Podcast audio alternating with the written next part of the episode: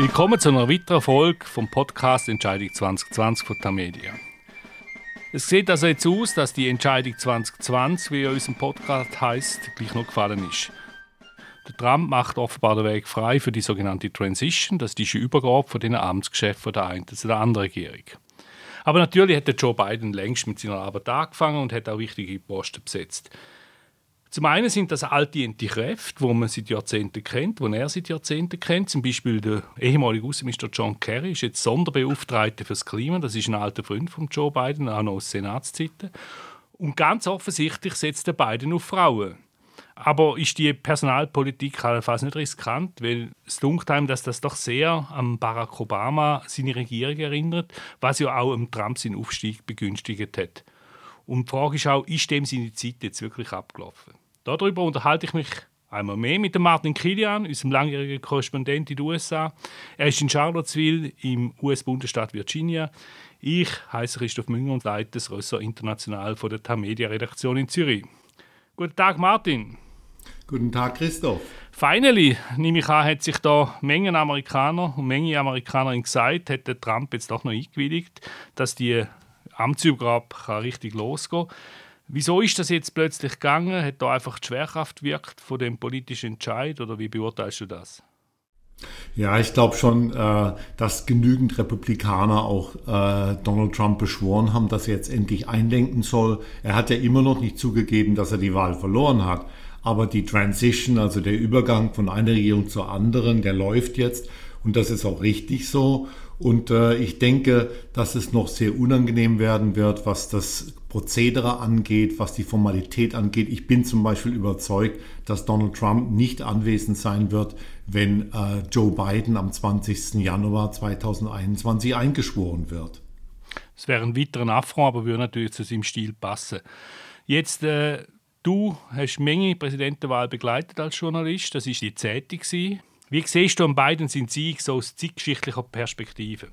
Eigentlich überzeugender, als wir es alle zuerst wahrhaben wollten. Es sind ja noch immer nicht alle Stimmen ausgezählt worden, aber es wird am Ende wohl so aussehen, dass Joe Biden vier Prozentpunkte vor Donald Trump liegen wird, 51 zu 47. Und man darf auch nicht vergessen, dass es der erste Sieg eines Herausforderers über einen Amtsinhaber seit 1992 ist und erst der dritte Sieg über einen amtierenden Präsidenten seit 1980.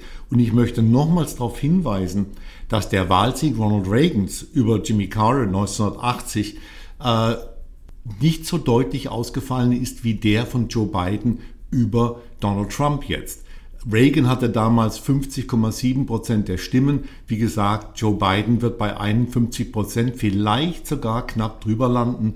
Ich finde das schon beeindruckend. Man darf natürlich nicht vergessen, dass äh, Donald Trump äh, 74 Millionen Stimmen gekriegt hat, aber Joe Biden hat 80 Millionen gekriegt. Und das ist übrigens auch ein netter, schöner Sieg für die amerikanische Demokratie, dass die Wahlbeteiligung so hoch war und beide Kandidaten, der Präsident und sein Herausforderer, Rekordzahlen an Stimmen gekriegt haben. Auf jeden Fall, aber jetzt ist doch langsam die Wahl äh, ausgestanden, muss man fast sagen. Jetzt geht es an die Arbeit. Der Biden hat sein Team vorgestellt für die Außen- und Sicherheitspolitik. Wir lassen da kurz rein. I'm pleased to announce nominations and staff for critical foreign policy and national security positions in my administration. It's a team that will keep our country and our people safe and secure. And it's a team that reflects the fact that America is back, ready to lead the world, not retreat from it. Once again, sit at the head of the table, ready to confront our adversaries and not reject our allies, ready to stand up for our values. Joe Biden, der gewählte US-Präsident, sagt da, Amerika sagt zurück. Man will wieder oben am Tisch sitzen in dem internationalen Geschehen und man will Gegner konfrontieren, also seine Position einnehmen und stark vertreten. Und gleichzeitig die eigenen Verbündeten nicht weiter äh, brüskieren. Damit zeigt er auch seine Vorstellung, nämlich von der amerikanischen Führungsfunktion, nämlich dass sie nicht nur dank ihrer Macht führen, sondern auch dank der Macht von ihrer Vorbildfunktion. Martin, wie beurteilst du die Personalentscheid von Joe Biden?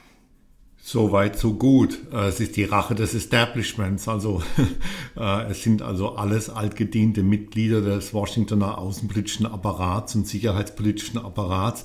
Aber es ist schon so, wie du sagst, das wird auch die Verbündeten beruhigen und es wird natürlich auch so sein, dass gerade bei der Auseinandersetzung mit China Biden darauf bedacht sein wird, eine gemeinsame Front von Europäern und der USA aufzubauen. Und äh, da werden diese Personalentscheide ihm dazu helfen. Mein Einwand ist ein bisschen, dass es tatsächlich aussieht, als sei es die dritte Obama-Amtszeit. Äh, da werden wir später nochmal drüber reden. Aber es sind natürlich, wie gesagt, alles Mitglieder des Establishments. Man muss mal abwarten, ob sie was dazugelernt haben. Aber der Tony Blinken und also auch dem der John Kerry sogar wieder äh, Führer holt, äh, das ist ja auch ein Zeichen von Qualität, oder?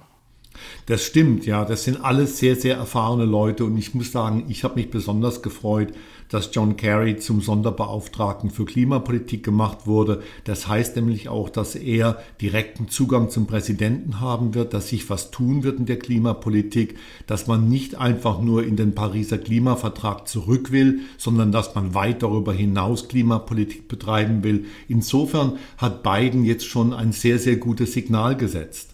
Ja, und der John Kerry nimmt ja auch Einsitz sogar im Nationalen Sicherheitsrat. Auffallend ist aber vor allem auch, dass der Joe Biden mehrere Frauen nominiert hat und das auf sehr wichtige Posten. Ja, das ist richtig. Die neue UNO-Botschafterin ist eine Karrierediplomatin, Linda Thomas Greenfield.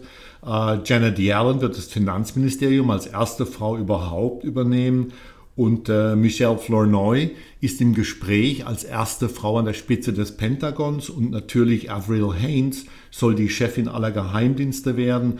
Und das ist schon bemerkenswert, diese Riege von wirklich, wirklich äh, sehr erfahrenen und guten Frauen, die jetzt in diese Spitzenpositionen in Washington vorrücken. Ja, die Avril Haines, die erinnert mich ein bisschen an die Figur von der Pamela Landy in Born Ultimatum. Ich weiß nicht, ob du den Film gesehen hast mit Matt Damon. Aber jetzt ernsthaft, was heißt das jetzt für die Außenpolitik? Dass es vor allen Dingen entideologisiert wird. Wenn man sich überlegt, Avril Haines wird also als Director of National Intelligence, als Koordinatorin und Aufseherin aller, ich glaube, 17 amerikanischen Geheimdienste wirken. Und das ist eine Frau, die sehr viel Erfahrung mitbringt und wenig Ideologie. Wenn man sich die beiden letzten äh, Direktoren von National Intelligence, die DNIs, in der Trump-Administration anguckt, Richard Grenell und John Radcliffe, das waren Lautsprecher, das waren ideologische Figuren. Radcliffe war dermaßen unqualifiziert, dass er bei der ersten Bewerbung überhaupt nicht im Senat berücksichtigt worden ist. Beide, sowohl Grenell als auch Radcliffe, sind eigentlich ins Amt berufen worden, weil sie Wasserträger für Donald Trump waren. Und das wird nun anders. Also gerade an der Person von Avril Haines, die übrigens auch etwas kritisiert wird, weil sie eine sehr harte außenpolitische Gangart manchmal betrieben hat. Aber trotzdem, das sind Profis, das sind Leute, die sich auskennen und äh, das wird den Geheimdiensten ganz gut tun, denke ich. Und wie sieht es denn mit Ihnen Politik aus? Da wird man auch jetzt äh, einiges noch hören in den nächsten Wochen. Eine Entscheidung ist schon gefallen. Der ähm, Alejandro Mayorkas, ein äh, Kind kubanischer Einwanderer, wird als erster Latino dem Heimatschutzministerium äh, vorstehen. Es wird noch andere interessante Ernennungen geben. Wichtig ist hier vor allem die Besetzung des Justizministeriums, das man natürlich entpolitisieren will, nachdem das Justizministerium unter Trump zu einer äh, wirklich Schießbude verkommen ist, wo der Justizminister nicht die bisherige geübte Unabhängigkeit eingehalten hat seines Ministeriums, sondern wirklich ein Wasserträger für Trump war. Deshalb wird es ganz wichtig werden, wen Joe Biden an die Spitze dieses Ministeriums stellt. Und das zweite für mich fast genauso wichtige Ministerium, das Innenministerium. Da geht es um die öffentlichen Ländereien im Westen, da geht es um die Erschließung von Naturschutzgebieten für Ölbohrungen und so weiter und so fort. Und es gibt mehrere interessante Kandidatinnen, auch wir wieder zwei Frauen. Äh, die ehemalige afroamerikanische Senatorin Carol Mosley Brown ist im Gespräch für diesen Posten. Und äh, die Abgeordnete Deborah Harland aus New Mexico wird ebenfalls gehandelt für diesen Posten. Sie wäre interessant, weil sie die erste äh, Ureinwohnerin wäre, die in diesem Kabinett oder überhaupt in einem Kabinett zum Zuge kommen würde. Ich finde, diese beiden Ministerien, die Besetzung der beiden Ministerien, Justiz und Innen, wird uns sehr, sehr viel sagen über die zukünftige Richtung der Regierung Biden. Du hast jetzt viele Namen genannt. Äh, wer nicht genannt hast, ist Elizabeth Warren und Bernie Sanders. Die haben ja den, gegen den Biden kandidiert im demokratischen Vorwahlkampf und stammen eigentlich von dem linken und sehr, auch sehr lautstarken Flügel von der Partei. Äh, kann, der, kann der, Biden, der Joe Biden seine Partei zufriedenstellen, indem er nicht jemanden von denen äh, auf so einen Posten setzt? das ist eine gute Frage, Christoph. Ähm, in seinem ersten längeren Interview mit NBC News hat Biden gesagt, ja, das Programm beinhalte ja sehr viele progressive Punkte und hat etwas abgewiegelt, als er genau auf diese Frage angesprochen wurde. Man weiß, dass Bernie Sanders sehr, sehr gerne das Arbeitsministerium übernehmen würde. Das wäre auch eine sehr gute Besetzung. Und äh, man wird sehen müssen, inwieweit der linke Parteiflügel leer ausgeht. Geht der zu leer aus, dann wird es sicherlich Murren geben. Ähm, aber es wird auch darauf ankommen, was inhaltlich in den nächsten Wochen zum Vorschein kommt, wie Joe Biden regieren wird. Trotzdem, also bisher ist äh, vom linken Parteiflügel in der Besetzung der Spitzenposition nicht viel zu sehen, das stimmt schon. Und hat schon Kritik gegeben? Selber Seite? Ja, es hat Kritik gegeben. Ähm, man wird natürlich äh, vor allen Dingen jetzt auch schauen, wie es mit dem Rest der Ministerposten aussieht und den wichtigsten Behördenposten. Aber gerade äh, an der Ernennung von Avril Haines als äh, Koordinatorin der Geheimdienste hat es schon etwas Kritik gegeben.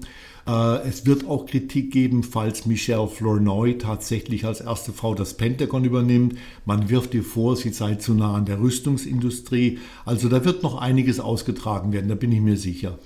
Wie auch immer, das ganze Personal, wo jetzt da langsam auf die Bühne kommt, erinnert doch sehr stark an die Regierung Obama. Natürlich mit dem äh, Blinken als höchstwahrscheinlich Außenminister mit dem Klima-Carry, dem Sonderposten. Äh, besteht da nicht Gefahr, dass genau diese Fehler wieder passieren während der Obama-Ära? Vor allem natürlich während der Phase, wo Hillary Clinton im Außenministerium war, äh, dass da so eine Elite die Politik bestimmt und das hat dem Trump ja wahnsinnig Schub gegeben im Wahlkampf 2016. Ja, die Gefahr besteht. Also ich kann auch nur hoffen, dass man aus der Vergangenheit gelernt hat, äh, dass man vor allen Dingen auch versucht, an äh, weiße Amerikaner ohne College-Abschluss, dass man versucht, an die Landbevölkerung, an die Bewohner kleinerer Städte ranzukommen, dass es nicht so ein elitäres Denken in Washington gibt, wie es Hillary Clinton leider wirklich verkörpert hat. Ähm, ich denke, dass der Schock des Wahlsiegs von Donald Trump 2016 in der Demokratischen Partei so tief sitzt, dass man sich hüten wird, nochmals die Fehler zu wiederholen. Und dabei meine ich auch eine interventionistische Außenpolitik. Wenn man also sieht, zum Beispiel, wie Hillary Clinton äh, Präsident Obama damals in die Intervention, diese unzählige Intervention in Libyen reingezogen hat, die allerdings in Paris und London vorbereitet wurde, dann muss man schon sagen, Achtung, also hoffentlich habt ihr wirklich was daraus gelernt aus solchen Fehlern. Der Joe Biden hat selber gesagt, du hast es auch schon angesprochen, es gäbe keine dritte Obama-Amtszeit, das ist etwas Neues. Glaubst du ihm? Ja, ich glaube es ihm. Er ist natürlich in einer sehr schwierigen Position. Er muss versuchen, dieses zutiefst gespaltene Land irgendwie ein bisschen wieder zusammenzubringen. Er hat andere Ausgangsvoraussetzungen als Obama sie hatte. Und es wird natürlich vieles davon abhängen, ob der Senat in republikanischer Hand bleibt. Ich bin fast überzeugt, dass das so sein wird. Ich lasse mich gern überraschen, falls die Demokraten diese beiden Senatssitze bei den Nachwahlen in Georgia gewinnen. Ich glaube es aber nicht so richtig. Das heißt, Biden wird auf jeden Fall in die Mitte reinregieren müssen. Und er hat eigentlich auch keine andere Wahl. Äh, ob das dann tatsächlich anders aussieht als Obama? Ich glaube schon. Ich glaube schon. Von der Persönlichkeit her ist Biden mit Obama kaum vergleichbar. Und ich glaube auch, dass, mir, dass man die Lektionen, was ich eben ja sagte, aus der Niederlage von 2016 wirklich verinnerlicht hat. Wo lauert denn sonst noch die größte Gefahr für den Biden? Wo kann er allenfalls mit Erfolg rechnen? Größte Gefahr ist sicherlich, dass man in die alten Gewohnheiten verfällt, also das, worüber wir eben gerade geredet haben. Und da muss er zeigen, dass es tatsächlich Neuansätze gibt in, in allen Richtungen. Die weitere große Gefahr besteht darin, dass die Republikaner vom ersten Tag an wieder blockieren, und zwar alles blockieren, dass er also gar nicht weiterkommt. Und die dritte größte Gefahr besteht, dass die Demokratische Partei sich zerlegt bei Flügelkämpfen und das könnte natürlich vor allen Dingen bei der jetzt doch sehr knappen demokratischen Mehrheit im Repräsentantenhaus große Gefahren mit sich bringen. Erfolge, da sind mehrere möglich. Vor allen Dingen, was ich eben schon andeutete, es muss Biden irgendwie gelingen, Brücken zu bauen. Er muss irgendwie auch diese 74 Millionen Amerikaner erreichen, die für Donald Trump gewählt haben. Und daran wird man ihn, glaube ich, messen. Wenn ihm das gelingt und wenn er die Wirtschaft einigermaßen nach dem Ende der Pandemie, nach dem absehbaren Ende der Pandemie dann von Impfstoffen, wenn er die Wirtschaft wirklich ankurbeln kann und diese Brücken bauen kann, dann könnten die Kongresswahlen 2022 ein großer Erfolg für die Demokraten werden. Wenn, wenn. Was macht eigentlich jetzt noch Donald Trump außer Golf spielen? Also um Pandemie zumindest und um die ganze Verteilung von den Impfstoffen scheint er sich nicht zu kümmern. Ja, er schmollt. Er versucht immer noch, seine Getreuen äh, bei der, auf Linie zu halten. Er fordert Geld ein. Er will möglichst viel Geld noch einnehmen. Er versucht, sich in Position zu bringen, damit er die Partei auch weiterhin beherrschen kann. Es gab jetzt gerade vor kurzem eine sehr, sehr interessante Umfrage. Also 53 Prozent der Republikaner möchten, dass Trump nochmals antritt und würden ihn auch auf den Schild heben 2024. Und ja, er kümmert sich nicht um die Pandemie. Man muss auch mal, das ist viel zu wenig gesagt worden. Es gab in der ganzen Trump-Präsidentschaft eine große Krise.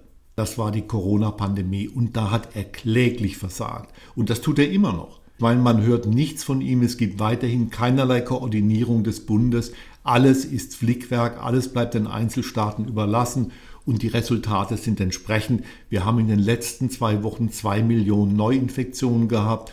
Wir haben nun tägliche Todesraten, die über 2000 liegen und ein Ende der Pandemie ist wahrscheinlich erst absehbar, wenn es einen Impfstoff gibt. Das ist andernorts auch so, aber natürlich hier ist das Ausmaß der Pandemie schon noch ein bisschen schlimmer als in manchen westeuropäischen Ländern, vielleicht nicht äh, in der Schweiz. Wir haben in der Schweiz, nicht, wie wir wissen, eine ähnliche Situation und pro Kopf wahrscheinlich so gerne noch mehr äh, Betroffene, Infizierte und auch sehr hohe Sterberaten. Jetzt aber zum Trump. Äh, was hat er künftig vor? Was meinst du? Also tretet er wirklich nochmal an? Offenbar dass er seine Haare nicht mehr färben. Also die sind jetzt grau auf der letzten Aufnahme. Das deutet auch eher darauf hin, dass er nicht mehr antretet. Aber man weiß ja nie, die kann er irgendwann auch wieder färben und wieder in, die große Stadien gehen. Äh, und was macht die Partei? Was machen seine republikanischen Parteifreunde? Ja, ähm, da gibt's mehrere Möglichkeiten. Er kann tatsächlich sich nochmal überlegen, ob er 2024 antritt. Wie ich sagte, Umfragen ergeben, dass er sehr gut dastehen würde beim republikanischen Fußvolk. Äh, er könnte auch einfach sich nach Mar-a-Lago, nach Florida zurückziehen und dort über die Medien versuchen, die Politik von Biden zu kritisieren, also präsent zu sein. Es ist vorstellbar, dass das Ganze wirklich ein Riesenzirkus wird, noch größer als äh, der Zirkus während seiner Amtszeit. Zum Beispiel, äh, es gibt Vermutungen, dass er weiterhin diese großen Veranstaltungen abhalten wird, wo er also dann auftreten wird, aber dass die äh, Leute, die zu diesen Veranstaltungen kommen, 5 Dollar pro Ticket bezahlen müssen. Das wäre für ihn natürlich dann immer ein schönes Einkommen. Und er wird sich natürlich auch um, sein, um seine Firma, um sein Unternehmen kümmern müssen, weil äh, da ist einiges in Schieflage geraten, da wird er eingreifen müssen. Aber weißt du, Christoph, niemand weiß wirklich, was Donald Trump die nächsten vier Jahre vorhat. Wir können nur Vermutungen anstellen. Vielleicht weiß er es auch selber noch nicht. Das ist auch noch sehr gut möglich. Und auch, wenn du jetzt sagst, 53 Prozent der Republikaner würden nochmal auf das Schild haben, die Zahl kann natürlich in drei Jahren, wenn es um das geht, ganz anders aussehen. Genau. Zumal es jetzt bereits äh, erste Absetzbewegungen gibt bei den Republikanern. Das ist richtig, vor allen Dingen unter Senatoren. Ähm, ich meine, das war natürlich eine der traurigsten Begebenheiten der letzten vier Jahre, dass es sehr viele Republikaner im Senat gab, die hinter verschlossenen Türen äh, Donald Trump sehr stark kritisiert haben, aber gemeinhin ihren Mund gehalten haben. Jetzt halten sie ihren Mund nicht mehr unbedingt. Den Präsidenten direkt persönlich kritisieren sie nicht, aber sie kritisieren, wie er sich dagegen sträubt, gegen eine normale Amtsübergabe an Joe Biden. Also da hat sich schon Potenzial angesammelt und einiges davon kommt jetzt zum Vorschein. Martin, danke vielmals. Wir haben wieder viel besprochen, aber sind natürlich noch nicht fertig. Bis zum nächsten Mal.